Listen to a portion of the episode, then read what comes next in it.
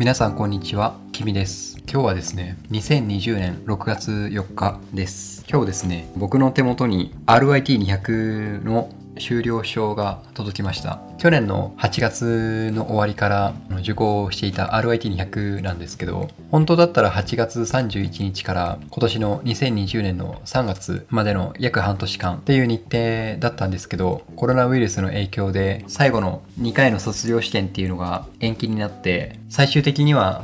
オンラインを使ったビデオ、自分がヨガを教えるクラスを撮影したビデオ、ビデオの提出と、あとは筆記試験の提出っていうのを行って、その結果が今日届いて、この度無事に RIT200 を終了しました。あとは、厳密に言うと、この RIT200 を、えー取得した後、全米ヨガアライアンス協会っていうのに登録しないと、その登録講師っていうの言い方はできないんですけど、ただ RIT200 っていう、まあ、世界の中でもヨガの先生が持っている有名な資格の一つを取れたっていうのは、なんかちょっと感慨深いなっていうふうに思います。で僕自身がですね、3年前、2017年に会社を辞めて、でそこからニュージーランドにワーホリで行って、でその時にあのよく言っていたこと場だったんですけど日本に戻ってきた時に何をするのかなっていうことをこういろいろ考えたりとかあとはニュージーランドで出会う人に聞かれたりとかっていうのがあってですねその度に僕が言っていたのはヨガのインストラクターの先生になるよっていうことをこうちょっと言っていてですね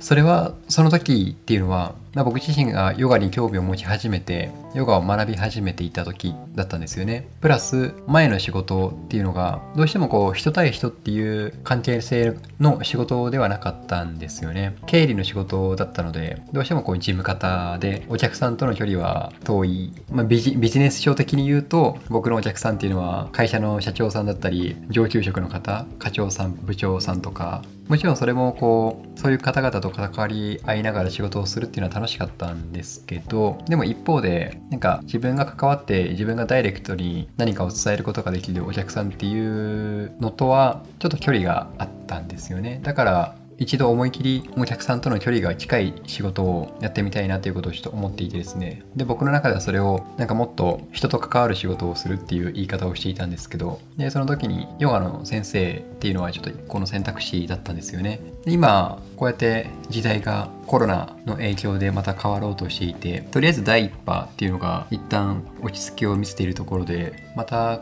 これから第2波が来るのかどうかっていう話はあるんですけどただやっぱりまだ現役として働くっていうことを考えた時にやっぱりこれまでの終身雇用とかなんかそういう同じ会社で同じ仕事だけを一つの仕事だけをやる働き方っていうのは遅かれ早かれ変わってくるのかなっていうふうに思っていてですね。ってなるとこう何かこう副業？副業っていうのはサブの仕事っていう意味ではなくて複数の仕事っていう意味でですね何かこう複数の仕事だったりそういう社会との関わり方を持ててる持てるっていうのは結構いいなっていうふうに思っているんですよね。なので僕自身は今本業で水道屋さんっていうことをやっているんですけどでその水道屋さんの仕事っていうのはすぐに辞めるとかっていう話ではないのででも今の仕事をやりながらでもヨガとの関わりっていうのをこう持っていきたいなっていうふうにそう今思っています。ですね。で今日今日のシェアしたいテーマ何かなと思った時に、まあ、やっぱり RIT200 ですよね。自分がやりたいと思うことを考えて選択してでそれをやり終えたっていうことですよね。やっぱりこう自分が選択するっていうことがとても大切だなっていうことを数年前から思っていてですね。誰かにあれをやれこれをやれとかっていう風に言われてやることっていうのはその場限りではいいんですけどでも振り返ってみた時にそれって達成感も何もなかったり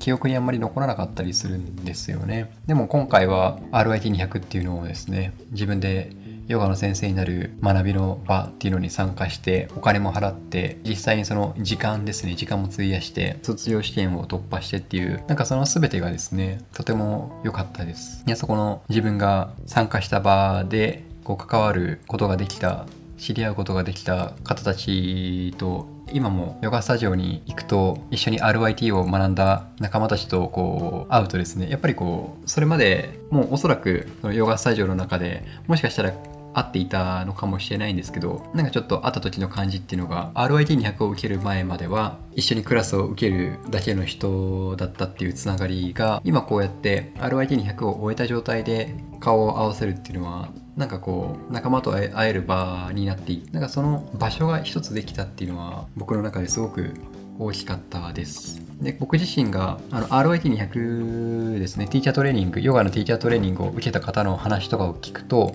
何かその一緒に学んだ人たちとのつながりっていうのはとても大事だしそれがいい関係性が続いていてですねなんかそういうのを事前にだったり僕が僕たちが RIT200 を受けている時にも先生たちから話を聞いてでその時もあそうなんだそういうものなんだなっていうふうに思っていたんですけど実際自分がこう卒業してみた時に、えー、感じることもやっぱり先生たちが言っていたことがこう実感としてこう感じられてそうとても腑に落ちるというか何かこう学ぶ学ぶって何って言うんですかねただ本を使って学ぶとか YouTube 今だったら YouTube とかそのインターネット上で学ぶとかっていうのも当然あるんですけどその一人で学ぶみたいなやっぱりこう何か学校みたいな感じで自分が興味ある分野だったりそういう場の中で一緒に誰かと誰かと一緒に学び合うっていうのはとてもいいなっていうふうに思ったんですよね。だから僕がこう思ったのは一緒に学ぶ仲間がいる学ぶ仲間たちと出会える場所っていうのはいいなって思います。だからあれなんですかね。こうオンラインサロンとかなんかそういうところで出会う人たちと一緒に学んだりとかっていうことができる場があるっていうのは一個いいのかなと思っていて。そうですね。で僕がこう今回 RIT200 を受講したヨガスタジオさんが鹿児島にあるオープンスペースさんっていう場所なんですよね。そう。ヨガスタジオの名前がオープンスペースっていう名前なんですよ。で僕の中で最近スペースっていうことを結構意識していてですね。何かこうスペースって余白とか空間とかなんかそんな感じのニュアンスで捉えていてでそれがオープン開かれている。なんかこれすごくいいなってこのヨガスタジオの名前すごくいいなってこう思っていてですね。なんかこうそれまで居場所だったり結構窮屈な思いをしていたことが長かったのででもそんな自分でもあここにいていいんだとかって思える場所ができたのはオープンスペースさんのおかげなので。でそのオープンスペースを作られたヨガの先生だったりで今回一緒に RYD200 をこう指導していただいた先生方だったりこう一緒に学んできた方たち仲間たちとの出会いっていうのがとても良かったのでちょっとですね今日は RYT200 の卒業試験を無事に突破して修了証をいただいたっていうことについて自分の考えとかを入れながらお話ししてみました。結構学びいいですね。そういう場所とか。なんか今の時代だからでこそもっと臨機応変に幅広く一つの場所だけに固執するんじゃなくっていろんなところに自分が興味ある分野それを自分で選択していくっていうことがいいなっていうふうに思ってですね。でそれが楽しいんですよね。なのでちょっと今日はこういう話をさせていただきました。はい。本日のポッドキャストをお聴きいただきありがとうございました。あなたにとって今日がいい一日になりますように。バイバイ。